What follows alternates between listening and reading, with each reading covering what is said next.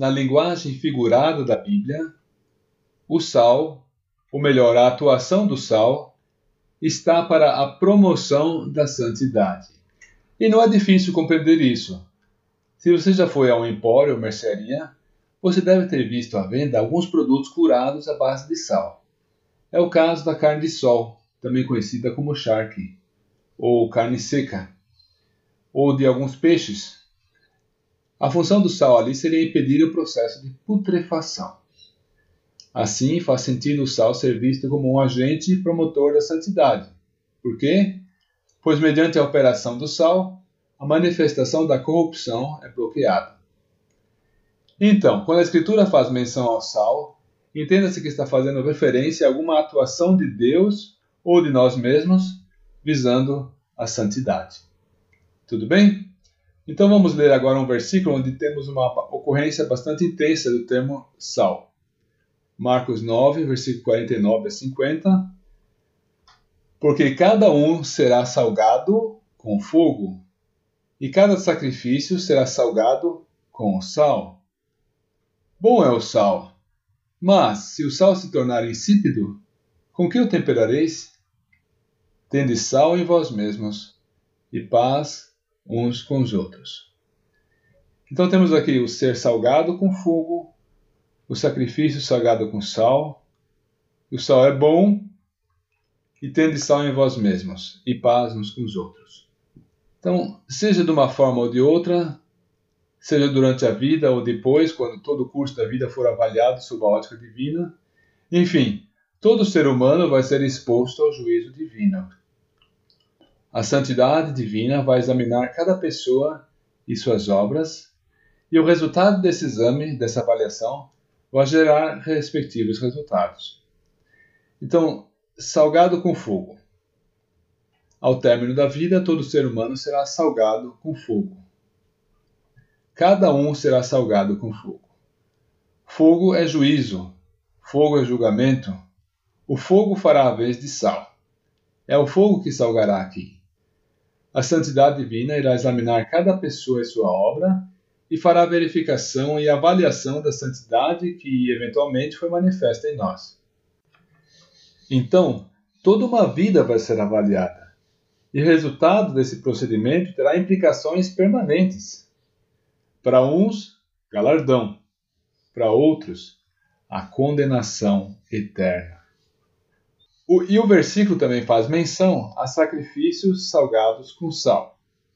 Aquele que hoje se apresenta a Deus como sacrifício vivo será salgado com sal já em vida. Romanos 12 fala sobre apresentar o vosso corpo em sacrifício santo, vivo e agradável a Deus, não é? Então, repetindo, o sal é o elemento que preserva da corrupção e previne a manifestação de coisas ruins. E o santo Deus, ele lida com os crentes durante a vida deles também, durante a vida deles, santificando-os pela verdade da palavra e pela disciplina paternal, a fim de torná-los participantes de sua santidade. Se vocês quiserem mais pano para manga, dá uma leitura em João 17 e em Hebreus 12. Pois bem, a nossa vida é apresentada a Deus como sacrifício vivo e ela é salgada dessa maneira, pelo atuar de Deus mediante a sua palavra e a sua disciplina, visando produzir santidade prática. O sacrifício é salgado com sal. Depois, na continuação do versículo de Marcos 9, nós temos a citação de que bom é o sal, mas se o sal se tornar insípido, como que o temperareis? Bom é o sal. Deus trata conosco no intuito de produzir em nossas almas uma santa devoção em nosso versículo, o operar divino é mencionado em conexão com os efeitos que ele manifesta. E o Senhor diz: Bom é o sal.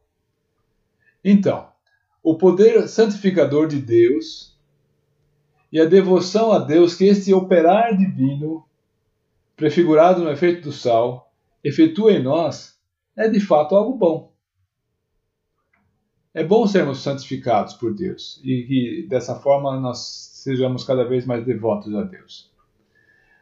Mas quando nos fechamos à operação de Deus, ou nos opomos a ela, Então é como se sobre o sal jogássemos água.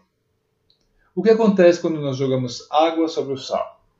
O sal rapidamente absorve a água e perderá seu poder. Assim, também não haverá poder em nossa alma caso nos fecharmos à operação do poder de Deus. Ao invés de santidade, o resultado então será o pecado. E, na esteira do pecado, na sequência, virá o conflito, virão as dificuldades de relacionamento entre os irmãos. Mas por que agora falamos de conflito? Justamente porque na parte final do nosso texto bíblico o Senhor afirma: Tende sal em vós mesmos e paz uns com os outros.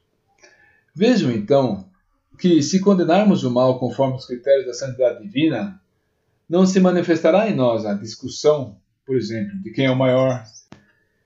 Não seremos levados por um sentimento de sobrevalorização do nosso grupo, do nosso partido, e nem iremos de alguma forma restringir outros em seu abençoado serviço para Cristo. Vejam que nesse contexto de Marcos 9, nós verificamos já um pouco antes, nos versículos 34 até 38, que os discípulos haviam discutido entre si quem seria o maior, e o João se envolveu com o homem, que não seguia com eles, mas expelia demônios em nome do Senhor, e ele o proibiu só porque não seguia com eles. Então vejam que é importante a operação do sal em nossas vidas porque então Deus, ao tratar conosco, ele vai conseguir de alguma forma deter a manifestação do pecado.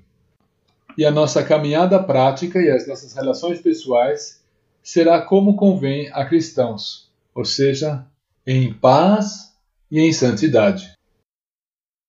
Há ainda uma outra passagem onde é feita menção do sal, que é Mateus 5.